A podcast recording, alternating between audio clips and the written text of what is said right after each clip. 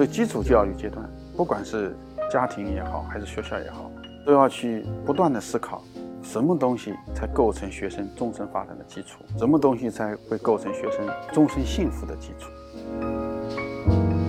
看到一个年轻人怎么经过我的门下，或者经过大学之门，走向这种广阔的社会舞台，再去承担起教书育人的责任，都是非常有有意义的事情。那么我自己在这个过程里边也学到了很多。事实上，很多时候不是我们教会了学生什么，是学生知道我们怎么样成为一名好老师。听众朋友您好，欢迎您收听人文清华播客，我是张小琴。教师节刚刚过去。本期要继续放送我对著名教育学家、清华大学教育研究院院长石中英老师的访谈。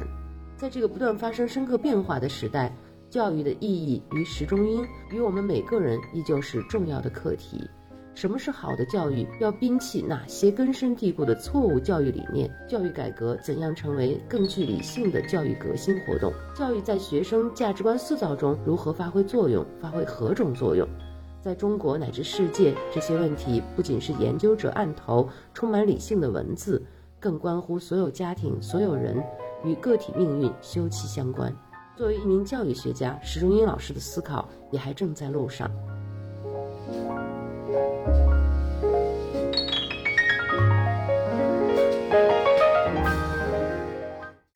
您呃博士毕业之后就留校当了老师哈，当小学老师的这段经历对您后来做教育学研究和您就当师范学大学的老师，嗯，这个有什么影响吗？我在师大教育学部工作的时候哈，呃，我们教育学部啊申请了这个国家试点学院，嗯啊，这是一个国家人才培养改革的一个项目，那么我就在思考一流的教育人才。和一流的法律人才、一流的数学人才到底有什么不同呢？我们的培养模式有什么不同呢？培养环节设计有什么不同呢？哎，我就从我呃师范教育或者小学老师的这种经历当中获得了一个启发，就是见习实习制度。见习，我们从这个呃中师一年级的时候，我们每周就要呃安排有时间，然后到学校里边去参加见习活动。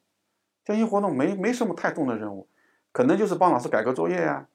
去参加一次少先队的队会呀，嗯，这个等等。但是见习开始是我们接触教育一线了，接触真正的教育了，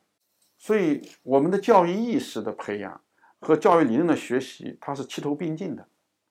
中间它又是又又可以回过头来帮助我们理解教育理论，理论的学习又帮助我们增强我们的实践意识。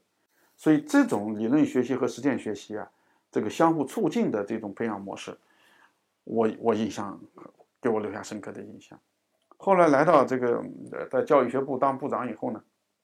我就发现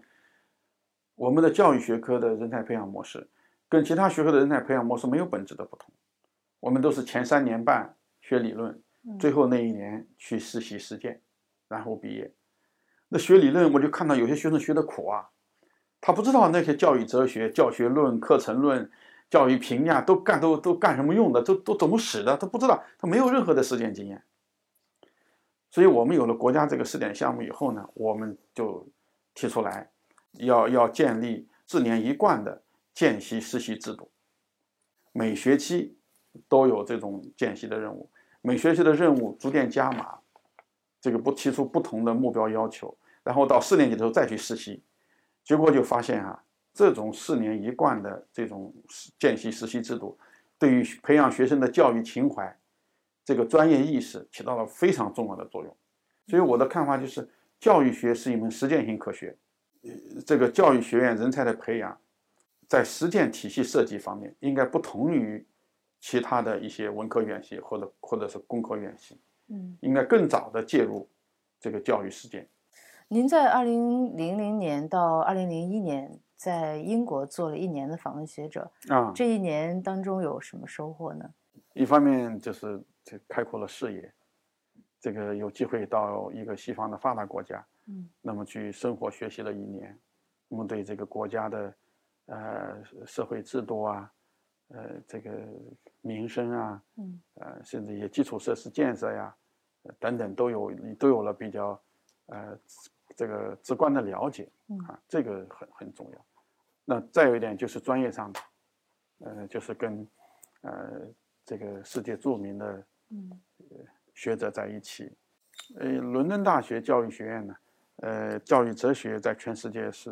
最有名的。嗯，二十世纪六十年代到八十年代呢，他的教育哲学，他可能说世界教育哲学的这个中心。嗯，呃，《知识转型与教育改革》这本书是获得了第三届全国教育科学优秀成果一等奖，这个奖是五年一届，可以说是教育学领域里边特别重要的奖。对，嗯，这本书的主要的。呃，内容可以给我们介绍一下吗？这就是我访学期间的主要成果。嗯，这本书呢，呃，的主要内容正如它的标题呃所说，它研究知识转型与教育改革之间的关系。嗯，那么教育改革呢，当然有它的政治基础、经济基础、文化基础，不同国家的教育改革，它的动力是不一样的。呃，但是对对教育改革的知识基础或者认识论基础的讨论。在当时，包括在今天，讨论的还是很不够的。嗯，所以那个时候我对认识论特别感兴趣，呃，我我就想在这一方面呢做一些探索，然后利用在英国呃伦敦大学教育学院访学一年的这个时间里边，呃，去收集了很多的学术资料，嗯，然后提出了知识转型这样一个概念。呃，分析了历史上的四种知识型和三种三次知识转型，以及这三次知识转型对教育理论和实践所产生的巨大影响。那么，这个最后就完成这样这样一本著作。应该说，这本书的出版对于国内课程改革产生了比较大的影响。嗯，呃，可以说极大的呃改变了国内。呃，教育改革当中的知识观，嗯，也是比较早的，向国内的这个教育界介绍后现代主义知识观的一一部作品。嗯，知识转型我们经常会讲，嗯，但是把知识型这个单独提出来这个概念，嗯，就是看到的不太多，是您首先提出来的吗？呃，应当说汉语学术界哈，我应当是我首先提出来的。嗯，但是在这个呃国外的。学学术界，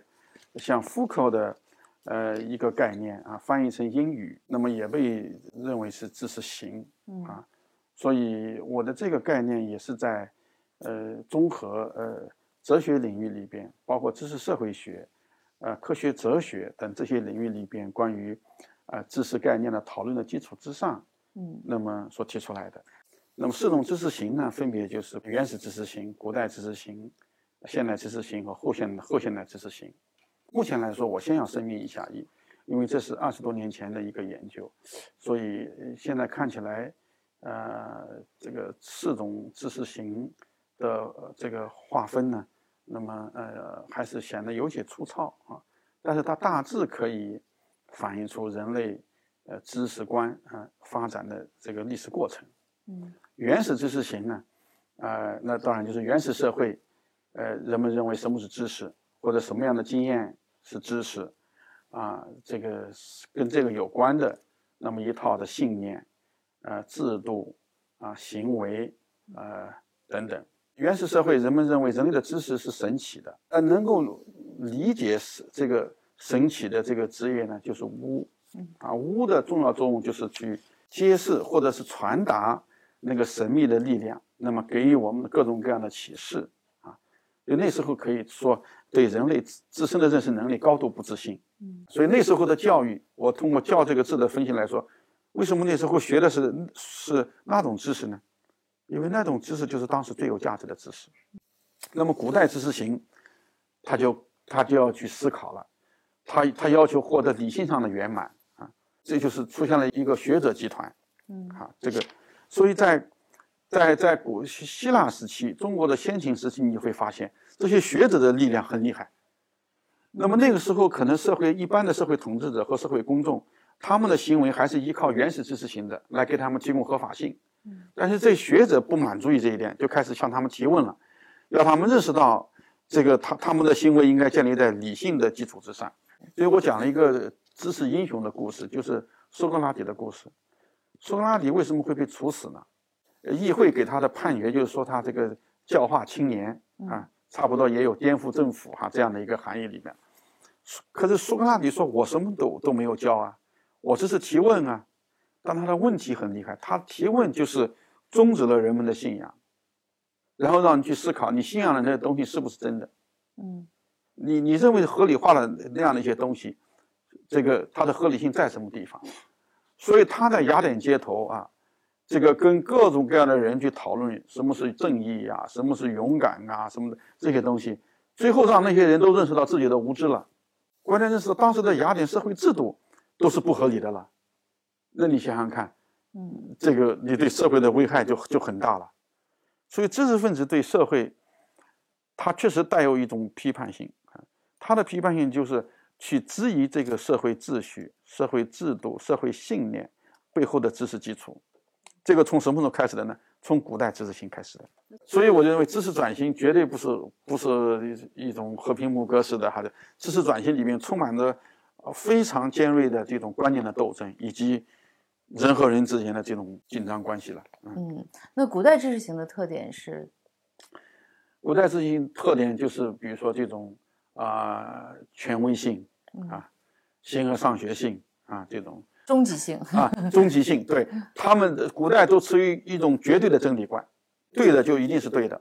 就是错的一定就就是错的，嗯，而且认为真理一旦被发现呢，任务就终结了。那我们念本科的时候，有一个老师给我们讲讲过一个笑话，亚里士多德，亚里士多德是一个博百科全书式的学者，他确实留下大量的作品，在很多的这个领域里面都有所这个贡献，有所著述。所以亚里士多德曾经可能说他逮过有呃他他的博物学里边是不是还是什么呢？里边记载苍蝇有有五条腿还是还是几条腿？就他对苍蝇的这个观念就一直主宰了西方，呃这种生物学界好多年啊，直到这个是这个新大陆发现以后，那个博物学兴起哈，那那这个博物学家就去做各种各样的标本，最后抓住了苍蝇。最后发现苍蝇这个腿数和亚洲的说的不一样，这个事情才得以改正。所以你就知道，这个古代的权威是很重要的。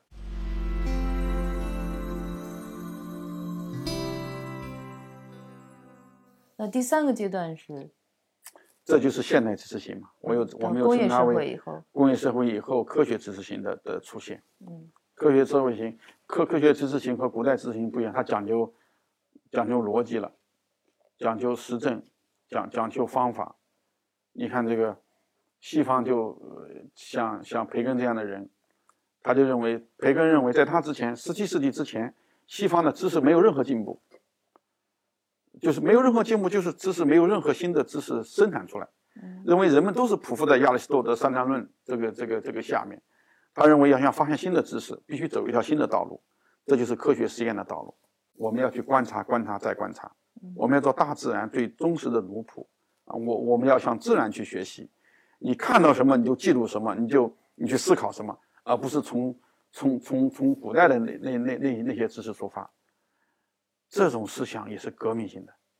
非常了不起。当近代的天文学家，呃，像这他们发现这个这个地球不是宇宙的中心，这教会就就感到很惊恐了嘛，因为你。你把这个给它颠覆了，你就那颠覆了这个这个宗教哲学里边的好多的理论了。最后你看，就出现像布鲁诺这样的人物。所以我觉得布鲁诺也是为真理而献身，呃，就像苏格拉底是一样的。布鲁诺就是处于这种古这个古典知识型和现代知识型这个这个这个这个转型过程当中，就是现代的知识英雄。这个这个分析呢，挺有意思。我倒觉得，倒帮助我去理解了人类知识演进的历史，嗯嗯，因为科学知识型呢，或者现代知识型，把科学知识当成是典范知识，嗯，但凡一切不能观察、测量、评价、实验的知识，都是不可靠的知识。所以，所以很学界很多人都知道，人文社会科学的地位，那么在整个知识界的地位是不高的。最硬核的科学，那就是物理啊、化学啊等等这些实验科学哈，就是呃这这些建立在实证研究方法基础上的这这样这样的一些东西。所以现在后来人们就说，那干脆我们也科学化。所以最早科学化的是社会学。那么孔德就斯宾塞这些人就提出了实证社会学的主张，认为我们要像研究自然事实那样去研究社会事实。啊，我们也要获得数据，要观察，要分析，要实验，要要要要怎么样？当然，这个人文学科就不用说了，哲学、历史、语言学，这这这这些这这些东西，科学地位就更低了。所以，呃，甚至我们都不好说我们是科学家。所以有的时候就说人文学者啊，人文学者用“学者”这个词来回避是科学家。所以整个二十世纪，那么科学的地位如日中天，那么人文社会科学的地位呢，总的来说是逐渐下降，被边缘化，而且不也而且始终是想让自己科学化。后现代知识型他就不这么看了啊，就就认为。这个，因为传统上它都这个知识世界里边都是有等级性的嘛，那么呃，那后现代知识型就就就就认为，这个知识认识论是多元的，呃，不同的文化传统当中有不同的认识论，也有不同的这种知识体系，这些认识论和知识体系对各个民族的生存和发展来说都是重要的。嗯，那么我们应该认识到。认识论的多样性和知识体系的多样性，近代以来，我我我们确实由于没有这种认识论和知识体系多样性的这种这种观念，那么我们始终把自己的这种知识传统看成是低于这个西方社会的这种知识传统。我别的不说，各个学科的父亲都是外国人呢。啊，社会学之父是谁？是孔德。啊，现代哲学之父是笛卡尔。现代教育学之父，有的人说夸美纽斯，有的人说是赫尔巴特，啊，那现代美学之父，那这肯定也不是一个不是一个中国人啊，各个那就很奇怪了，为什么这这发展都是这种不同学科的发展都是都都是外国人啊？中国没有自己的教育思想吗？中国没有自己的政治思想吗？中国没有自己的这个经济思想吗？这这肯定不能这么说，对不对？但是，但是它的学科体系是西方的学科体系。对对，就是西方的这种这种这种学科体系。所以现在呢，我们说要要建立有中国特特色、中国风格、中国气派的哲学社会科学，恐怕也要从认识论上、从方法论上，我们也要有一些转变。嗯，那这个后现代知识型，呃，是强调文化的这种境遇特点，是吧？就是它在不同的不同地方的文化。都有它的那个存在的合理性，是的，也都是整个这个知识、知识、知识的一部分。是的，它强调知识的境遇性啊，这个是一个后现代知识型对知识性质的一个非常重要的看法。嗯嗯，他他不承认有一些啊这种绝对的普遍的这种知识的存在。嗯，呃，在很长的一段时间里边，那么西方以外的呃这些社会。呃，他们在自己的历史中所生产的知识体系，都被认为是不科学的、不理不理性的，这个因因而都是没有传播价值的。嗯，所以你看到西方知识、西方思想和精神对全球的影响，跟这个现代教育以西方知识为基本的课程架构，这个这个呃，跟这个东西有着有着非常。嗯，直接的关系。那后现代知识型除了它的境遇性之外，还有什么其他的特点？另外，他也不承认这个知识是价值中立的。嗯，那么像福柯呀，像嗯哈贝马斯呀，那么很多人也都提出呃这样的观点呃，知识本身呃都是一种权力机制呃所产生的结果。嗯，所以知识的背后，那么就是一种权力的影响。呃，现代知识型向后现代知识型的这种转变，是已经嗯在已经转完了，还是正在转型的过程中？正在转型过程当中，就是当代所有对呃现代教育或者教育现代性的批判，那么都是推动这个呃现代教育向后现代教育转变的力量。这个知识型从现代知识型向后现代知识型的这个变化，是一个必然的趋势。从目前而言，我我要说，它是一个普遍的趋势，嗯，也是一个长期的趋势，嗯，它它它已经发生了，应该去努力的适应这种变化，并且我们现在的教育目的，课程、教学，包括评价，那么都要努力的反映后现代知识型的特点。从课程层面来观察，建立在现代知识型基础之上的，呃，这个教材知识，啊，还是权威的啊，唯一的啊，这样的一个知识体系。那么，呃，人们认为与它不一致的，那么都是错误的，都是没有价值的。呃，实际上这种啊教材观呢，呃，它故意遮蔽了，呃，在人类很多领域里边这种理论的论争，嗯，呃，那么它树立了一个被认为是权威的一个理论学说，然后这个理论学说进入教材，然后我们的所有的学生都学习这种理论学说，好像这个理论学说是唯一的真理，是绝对的真理，在这点上，它跟古代知识型以及原始知识型强调真理的唯一性，呃，就是是非常一致的。嗯，那么现在很多的国家，呃，开始改变这种做法，呃，他会同时介绍几种竞争性的理论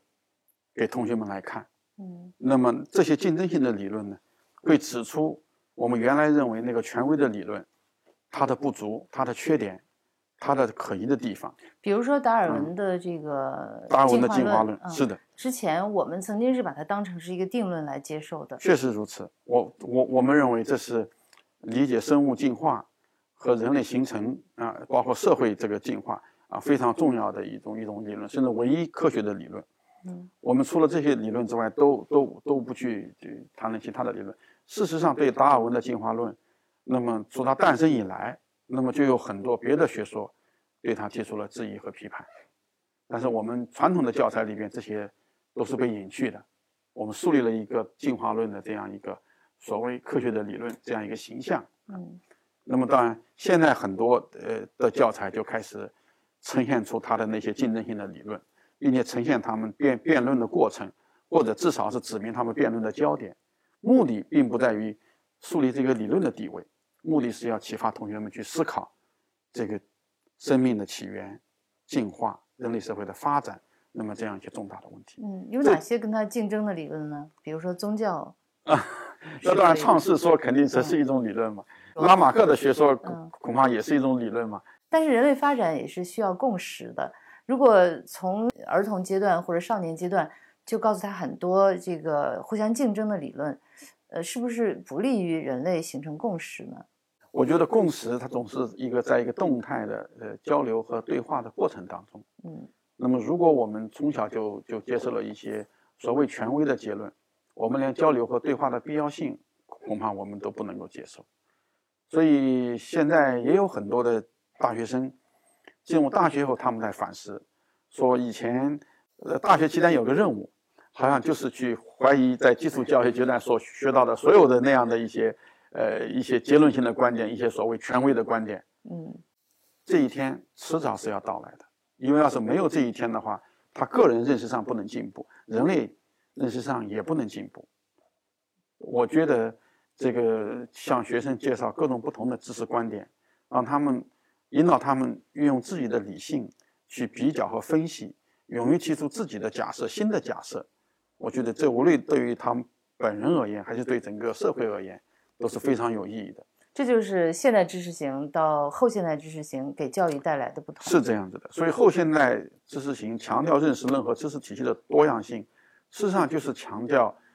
这个呃，不管你的这个社会、民族、身呃性别，那么每个人认识权利是一样的。嗯我们实际上现在呃，就是把民主的观念、多样性的观念、包容性的观念引入到认识论领域里边来。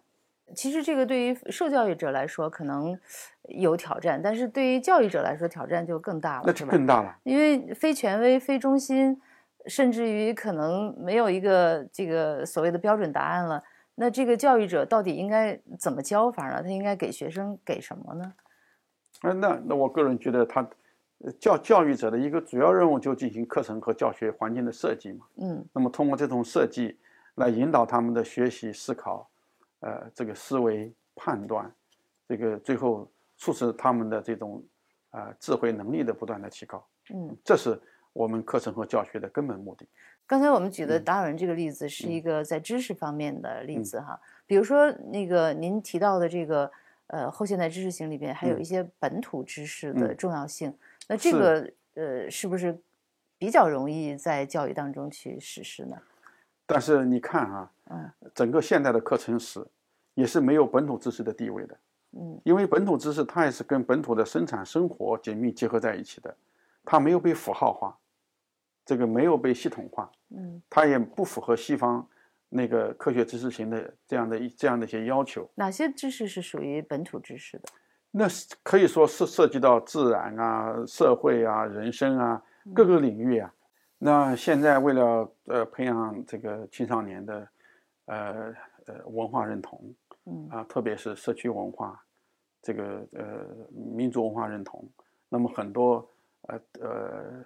这个代表着本土知识的这样的一些地方性课程都进入到学校的课程表里面来了。那么国外也是也也也也很重视这个。事实上，现在全球成立一个叫叫全球本土知识协会，啊，那但是我没看到过我们国家是否以国家身份来加入啊啊，本土知识协会它就致力于全球本土知识的收集、保存、呃传播啊、等等，做做这样的一些工作。嗯，那现代知识型是呃有面临了巨大的挑战吗？当然是现代知识型和西方资本主义的全球这个这个扩张有着非常直接的关系。嗯另外，它的这种呃，把科学知识奉为这个知识的典范、知识的标准，导致了人类其他的认识经验那么受到贬低，这也带来非常大的问题。我们举个例子来说，现在人类的科学技术不得了吧？嗯你看看我们在自然科学领域，我们投入了多少经费？我们可以，呃，这个上我们可以到九天之上，下我们可以到五千米的这个深海，人类的能力看起来是非常的了不起的。但是，就人文世界而言，人生的意义感、焦虑感、孤独感等等这这些问题如何解决？社会生活当中，文化的关系啊，不同族群之间的关系，这个剥削呀、压迫呀、边缘化呀、歧视呀，这个种族主义呀，呃，这个恐怖主义啊，如何解决？嗯嗯，那就是在带来人对自我的价值、对是人类社会的发展的方向这些思考可能会就面面临面临一种迷茫状态。是的，嗯，您把知识分成了三种类型，一种是自然知识，嗯，是揭示事实的；对，然后社会知识是揭示价值的，就嗯什么是好的，什么是坏的；然后人文知识是呃探究人生和世界的意义的。对，呃，您认为在现代知识型当中，自然知识和社会知识是受到重视的，但是嗯人文价值、人文知识是受到贬义的，嗯，这就导致了人们对于呃意义的这种探索，嗯，这个重要性好像是大大降低了。是的。但是历史的看，人文知识曾经也是居于主导地位。嗯那嗯么在古代知识型当中，绝大部分的知识，呃，都是属于人文知识，嗯，跟哲学呀、跟跟伦理呀、嗯，跟跟宗教有关。嗯，所以这种就是人文知识和人们对于意义的探寻这种类型的知识，呃，走下坡路的，它的坏的影响是什么呢？坏的影响就是对当代人所发生的这些意义问题，我们的解释不够啊，我那我们的这个解决也也也很不够啊。嗯现代教育呢，它强调哈这个培养个个人呃人的主体性啊，强调要实现社会的现代化，但是它的这个现代化的理解也比较单一，那么很多时候现代化就是西方化嗯啊，这个，那么个人主体性呢，也非常注重这种占有占有的主体性，它主要强调的是个人所占有的。呃，这样的物质财富啊、社会服务呀等等的总和的多少，那么作为自己努力的方向和目标。就成功的标准也是对，嗯，大家都有一个同成功的标准。是这样子的，所以什么是成功的人生？就是它整个是标准是是单一化的。嗯，当这个标准单一化的时候，其实独木桥就是价值单一化的结果，是吧？是，大家都要走那一条走的一条路，那必然就会要带来就是筛选，要带来有的人过得去，有的人过不去。是这样子的。当然，我们说不管从国家层面来看，还是从个人层面来看，那么现代化走的就是这样一条的道路。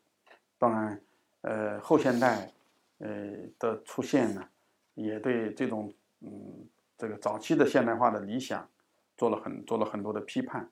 那么提出了多元现代化或者多元现代性，那么这样的一个一个观念。你像我们中国嘛，我们就开始走这个中国式的现代化道路，实际上这就是多元现代化的一种具体的体现。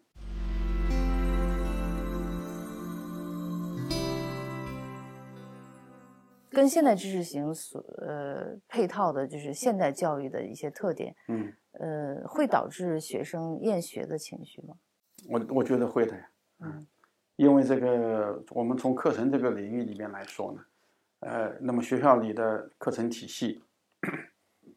啊，不管是这个西方的还是官方的，那么都特别强调呃某一类的啊这种经验的价值，啊。那么对个人的经验，对于本土的经验，重视很不够，呃，甚至这个明显的要求，不要把个人的和地方性的经验，包括自我的经验啊、社会的经验啊和认识自然的经验带到课堂里边来。那么这对于学习者来说，这个造成了极极大的困扰。嗯，所以大家到到学校里边来，他不能以一个。完整的学习者的身份，这个来展开自己的学习之旅，他他必须要把自己的这些经验给他进行抑制，他只能带着他的大脑，带着他的智力，呃，到学校里边来来来学习这样的一些知识，这会这会导致很多人的这种学习困难，嗯，对学习失去兴趣，对学习失去自信，那么这个我觉得也是导致这个呃很多学生学业失败的。啊，一个非常重要的原因，就是现在这个厌学情绪和呃学业不良的这些是嗯一个个别现象，还是有具有一定的普遍性？我觉得还是比较普遍的。嗯嗯，对学习真正有的内在的兴趣、爱好，这个呃动力的这个学生还是不多。那让学习本身变成一个乐趣。呃，能是后现代主义的这种后现代的知识型和后现代的这种教育，有可能能解决问题吗？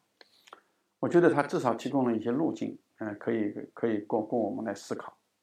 嗯，如果我们能能够把我们在真实的社会生活当中所获得的那些经验，能够带到课堂里边来，和我们即将要学习的新的课题，那么结合起来，老师允许我们，呃，根据我们已有的经验。对这些呃学习的课题进行啊呃这个讨论啊分析理解评判，我觉得课堂教学的氛围一定大为不同。嗯嗯，那这个挑战是怎么到来的？是因为大环境的变化吗？就是之前我们教育也差不多就是这样做的，嗯，为什么现在这样做就不行了呢？是由于世界变了。这个还是一个多方面作用啊。一方面，关于这个学业不良，呃，学生厌学、学业失败这些现象，人们长期的开展研究，人们发现，呃，确实这些失败的根本原因可能不在学习者个体身上，可能跟在文化上、在知识上啊，这种社会排斥啊、社会歧视呀，呃，这个社会不平等啊，可能有着非常直接的关系。另一方面呢，那可能一些课程论专家、教学论专家基于这样的一些研究。他们就想设计新的课程，这个呃，可能就要设计新的这种教学模式，啊，从而能够使学习者，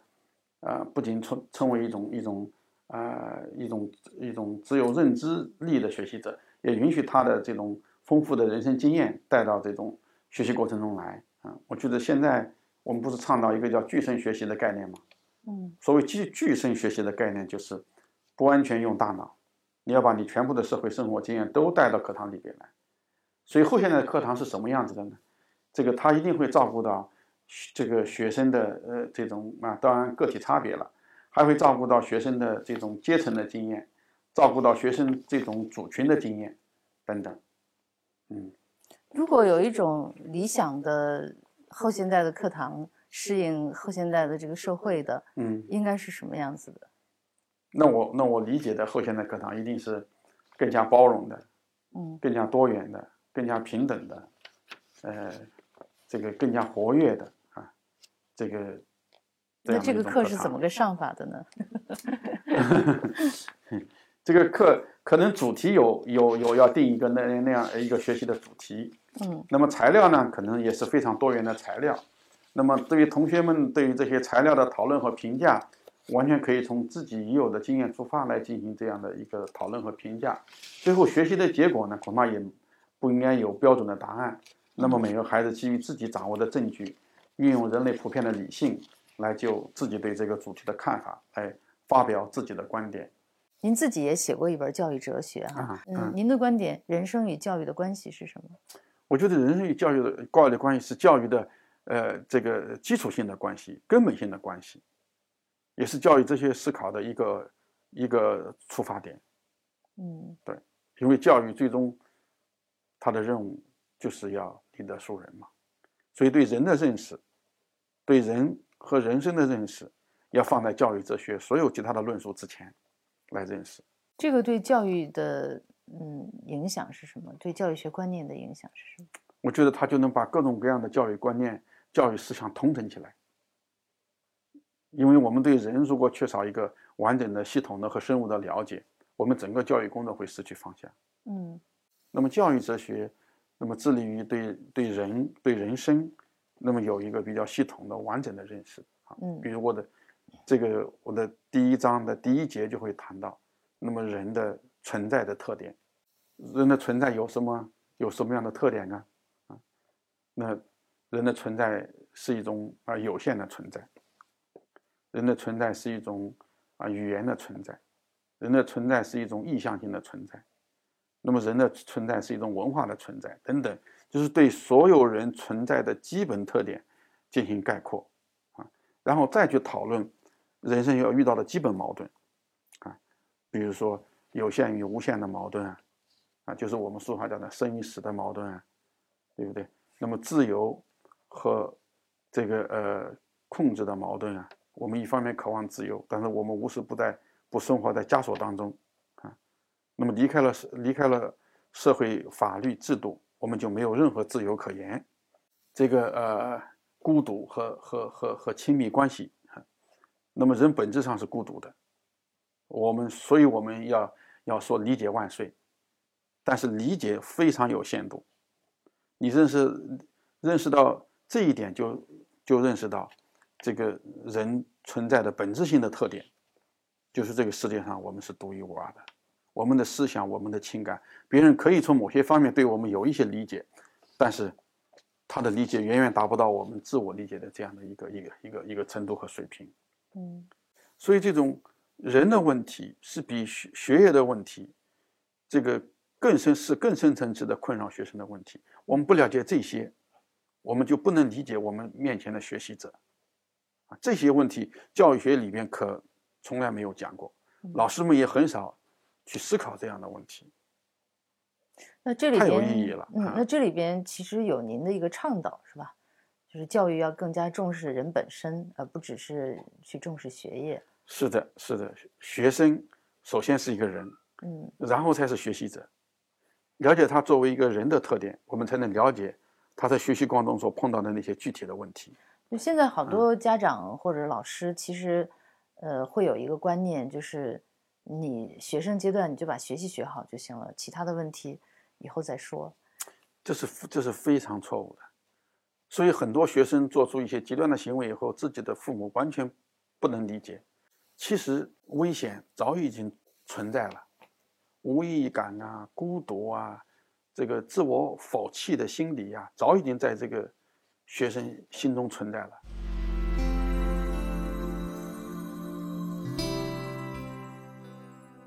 您的主要研究领域是做教育哲学研究，对，这个好像是抽象程度是比较高的。嗯然后您在小学的那个教育就面对着特别具体的对象，嗯，那这两个之间的那种影响是怎么样的一个？我觉得我两年的这个小学这个教师的经验，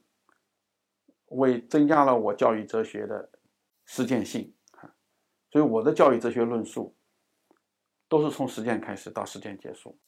我写了一篇文章哈，教学认识过程中的错误问题。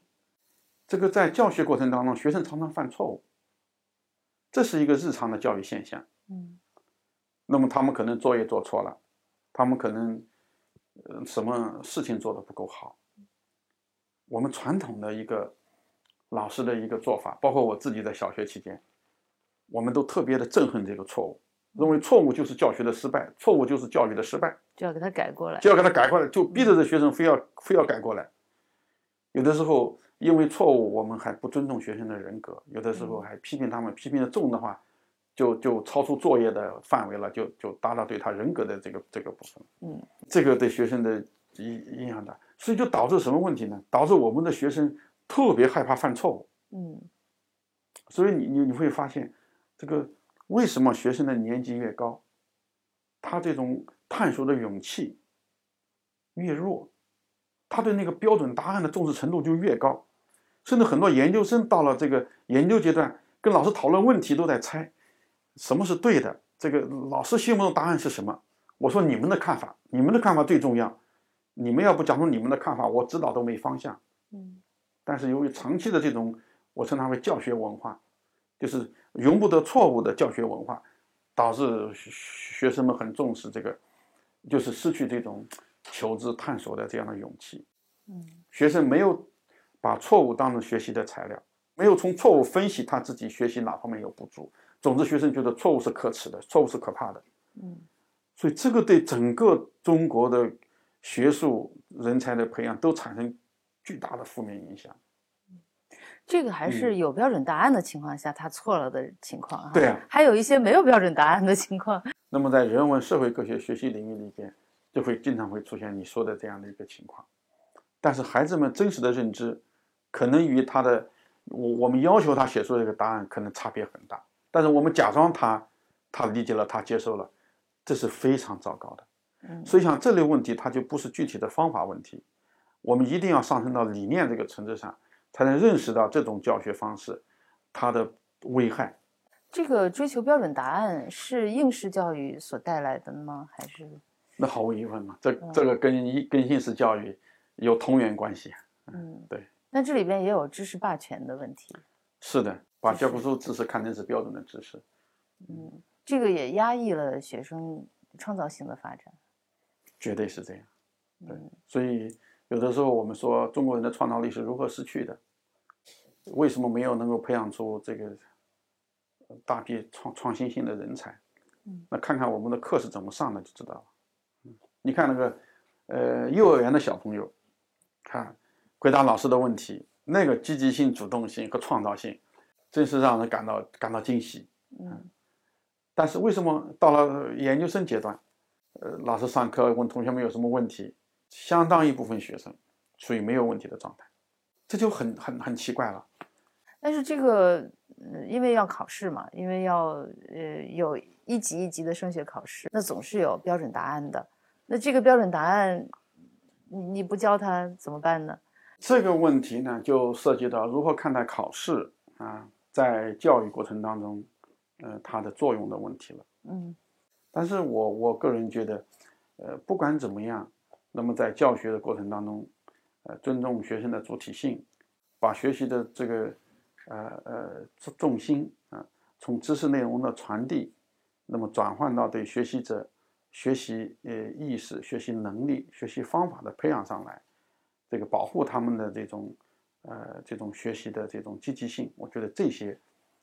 呃应当是我们教育的目的。考试是教育的一部分，但是教育不应该是为了考试。嗯，咱们国家从什么时候开始提出了素质教育这个概念？中央的文件是一九九九年这出台了一个文件，关于呃深化呃教育改革、全面实施素质教育的决定。那么是那是在上个世纪最后一年嗯提出来的。那时候素质教育就成为指导整个国家教育改革的一个理念。但是从嗯实际的情况来看，素质教育进行的是不是理想呢？不太理想，主要还是存在着千军万马过独木桥。嗯，呃，中考招生、高考招生见分不见人。呃，这个应试教育，呃，还是实际上是指导这个这个中小学校办学，呃，非常这个重要的一种价值取向。这个原因呢，当然是比较复杂的。嗯，要从大的背景来说，跟我们社会发展阶段还是有关系。我们现在叫社会主义的初级阶段，嗯？那个我们的生产力发展还存在着严重的。这个不充分、不均衡这样些问题，所以通过教育改变自己的命运，这个通过教育找到更好的工作啊，这个通过教育来实现这种、这种、这种社会阶层的跃升，这些还是这个我们大大多数啊大多数家长，这个以及他们的子女对教育基本的这种教育需求啊，呃，从。从这一点上说，可能是更更大的一个原因。那么具体的呢，就跟我们的优质教育资源还是短缺有关系。嗯，这个虽然我们的这个教育，呃，也不管是学前教育，还是义务教育，还是高中教育，还是高等教育，我们的普及率已经比较高，我们的毛入学率都是比较高。嗯，总的来说，我们达到了呃中等这个发达国家以上的水平，还是很不错的了。嗯，这个，但是我们的优质教育资源，还这个方面还是比较比较短缺。嗯，高水平的大学，这个高水平的这个高职高专的院校，这个高高水平的这个普通高中和职业院校，这些还是比较比比较缺的。那么再加上一种社会文化心理，老百姓都是望子成龙、望女成凤。嗯，那么大家都希望自己的孩子能够受到最好的教育。啊，所以在多种因素的这种带作用下啊，再加上一些评价机制，比如说，可能地方政府评价学校主要看升学率啊，看亲本率是吧？那评价初中，那主要看你升入重点高中率等等吧。那么这在这些因素的综合作用下，这个素质教育的呃理念，我觉得实践的还是非常不充分，嗯，还需要进一步的来加强。那现在素质教育的主要的，嗯，就是缺少的主要是什么方面的东西呢？那么要从实际来说呢，那可能这个还是这个重质轻德呀，对吧？呃，重质轻体呀，这个美育这个呃普及面不够啊，那么劳动教育可能也缺少资源、缺少条件啊，等等，还存在这样的一些呃方方面面的问题吧。所以构建。德智体美劳全面发展的教育体系，呃，肯定是十四五以及更长一段时间我们国家教育改革发展的一个重点工作。呃，这个强调素质教育有一段时期，就是好多孩子都去学弹琴啊，学体育项目啊，就好像并没有给他减轻负担，反而带来了更重的负担。这个是不是负担，那就看我们怎么看了，对不对？如果这些业余爱好的学习本身也是为升学服务的。那就很糟糕了。嗯，如果他们本身是满足学生学习和发展的需要，我觉得那就不能称之为负担。但是孩子毕竟是孩子，他需要有自己独立的时间，他需要有遐想，有游戏啊，这个有和伙伴这个一块相处的时间。那么我们特别不赞成，那么把孩子的时间全部都。都计划好，全部都占满，这个有的连连连连喘气的时间都没有。我觉得这样的，呃，对孩子的这个呃长期发展，特别是他的人格发展是非常不利的。有的父母呢，就是尤其是城市里边、大城市里的父母，他会觉得孩子的时间如果呃没有再学点什么，他就心里好像就觉得不不太。就不太舒服，就有点他自己就发慌，说这个时间是不是孩子浪费了？这个就取决于对学习怎么理解，对儿童的学习怎么理解的问题了，嗯，对不对？孩子的幻想也是也是一种学习啊。其实孩子不用你安排，你把时间给他，没有哪个孩子会会呆呆的坐在那个地方的，他总是要找点自己感兴趣的事情去做，找一点自己感兴趣的书去读的，不用担心。嗯，就是给他空间，让他自由发展是很重要的。是的，嗯，就是二零二一年夏天，呃，出台的这个双减政策哈，是就是它的这个官方的定义是什么？为什么会产生那么大的影响？它主要是要解决的是学生校内课业负担过重，减轻学生校内课业负担和校外学科培训负担。这个学生负担过重。对学生的这个身体健康，啊，心理健康，呃，以及学生的这种，呃，未来的发展，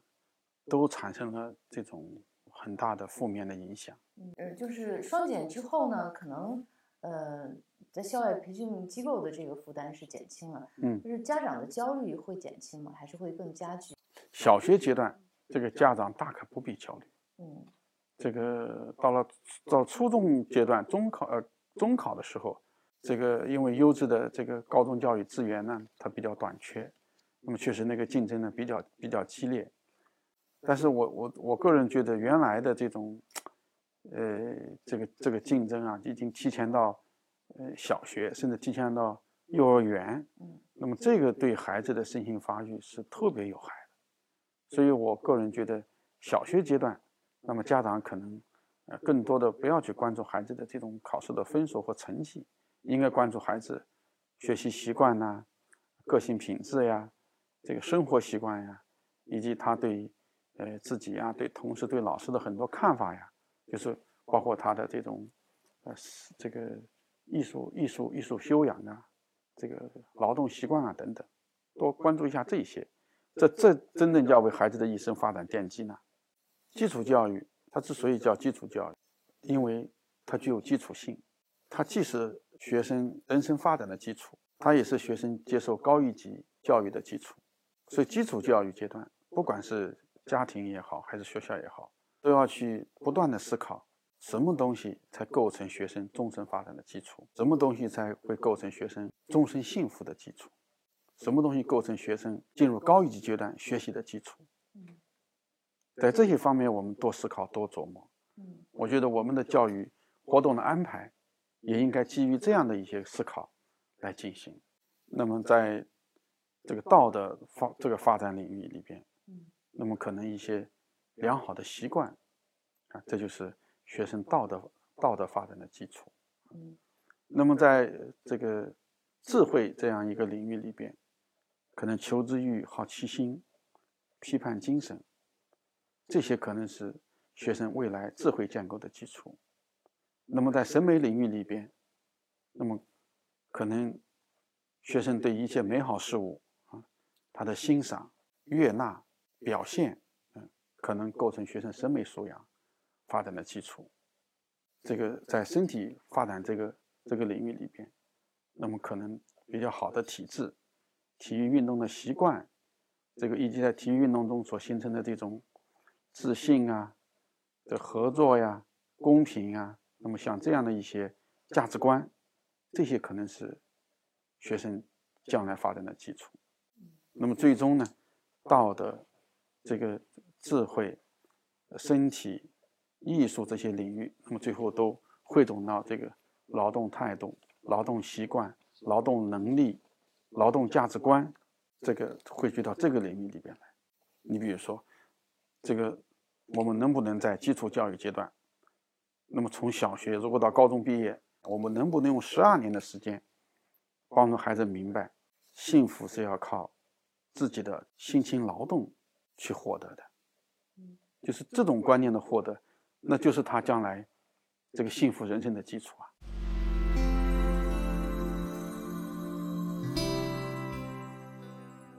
您从一九八二年上中师哈，到今年，呃，已经将近四十年了。您觉得这四十年自己比较欣慰的是做了一些什么事情？这个我经常跟我的学生说，呃，教育是一个唤醒人、支持人、这个鼓舞人的事业。那么选择了教育，就是选择了与美好的人生相伴我们通过教育，我们看到一个学生。怎么样从不自信到自信？看到一个学生怎么样从一种自我的状态中走出来，看到一个年轻人怎么经过我的门下，或者经过大学之门，走向这种广阔的社会舞台，再去承担起教书育人的责任，都是非常有有意义的事情。那么我自己在这个过程里边也学到了很多。事实上，很多时候不是我们教会了学生什么，而是学生知道我们怎么样成为一名好老师。将近四十年，有没有一个努力的方向？嗯，然后在这个方向上做出了一些什么样的贡献？那么这个方向就是教育哲学，这是我现在的，呃，我所从事的一个一个学科领域啊。那么教育哲学呢，是教育学科体系当中一个理论性比较强的学科，它主要是研究教育实践当中的那些根本性的一些观念问题。那么这些根本性的观念如果是正确的，它对我们的教育实践将产生正向的、积极的指导作用。如果这些根本性的观念错了，虽然我们有非常好的教育条件，我们恐怕也不能实现理想的教育目的。所以，教育哲学就是不断的寻找。当下的教育实践当中，指导人们实践的那些根本性的观念都是哪些？他们从哪里来？他们合理不合理？他们有什么不足？有什么问题？运用我们的这个专业的这种素养，对这些观念，呃，做出一些分析和讨论。如果说呃我的工作啊，我的教育哲学的研究，那么对中国的教育改革说有什么贡献的话，我觉得可能就是呼吁。教育决策者、管理者和一线的校长和老师，更加审慎的来对待自己从事的教育实践。嗯，一定要提高教育实践的理性的自觉，只有这样，才符合教育的伦理的要求。因为中国未来需要什么样的教育？好教育根本标准就是就是人民满意，因为我们的教育不是为少数人的，我们的教育是为全体人民的。跟这个有关呢，还有几个具体的标准。我谈到了，在人才培养目标上，那么要德才兼备，啊，这是中国传统的一个一个一个观点。再有一个就是这个有教无类，啊，有教无类也是教育这个人民性在当下的一个重要的体现。实际上就是要实现更高公平的教育，要有更更有这个这种包容性的教育。再有一个就是因材施教，啊，这是在教育的具体过程当中。这个我们要强调因材施教的这种古老的这种教育理念。那么，我和其他学者一样，都认为真正的教育公平是因材施教的教育。这个，因为只有做到因材施教，那么每一个人他在教育活动当中，他的潜能、他的兴趣、他的爱好、他未来的理想，才能得到充分的这种尊重。而这也体现了。这个这个人的独特性啊，对我们教育活动的要求啊。那么再有一个就是知行合一啊，这也是中国传统哲学特别强调的，就是我们培养的人，这个他一定不单单只会只知道理论，只会读书啊这样的人，我们他一定会能成为合格的社会成员，积极的社会这个建设者和我们社会主义制度的接班人，他能把理论和实践很好的这个。统统一起来，所以我说，好的教育大概有一条根本标准，有四条具体标准。嗯，反过来那些教育都是不符合我们的教育理想。您呃，未来研究的方向和努力的方向是什么？这个重点考虑的就是关于这个价值教育哲学的问题。嗯，就是从价值哲学出发来讨论青少年价值观培养过程当中的很多的问题。这将来呢？恐怕也是主要在在在这个方向来做，因为我自己的感感觉是，价值观教育的这个薄弱和能力的不足，这是当前我们国家基础教育阶段的一个比较突出的问题。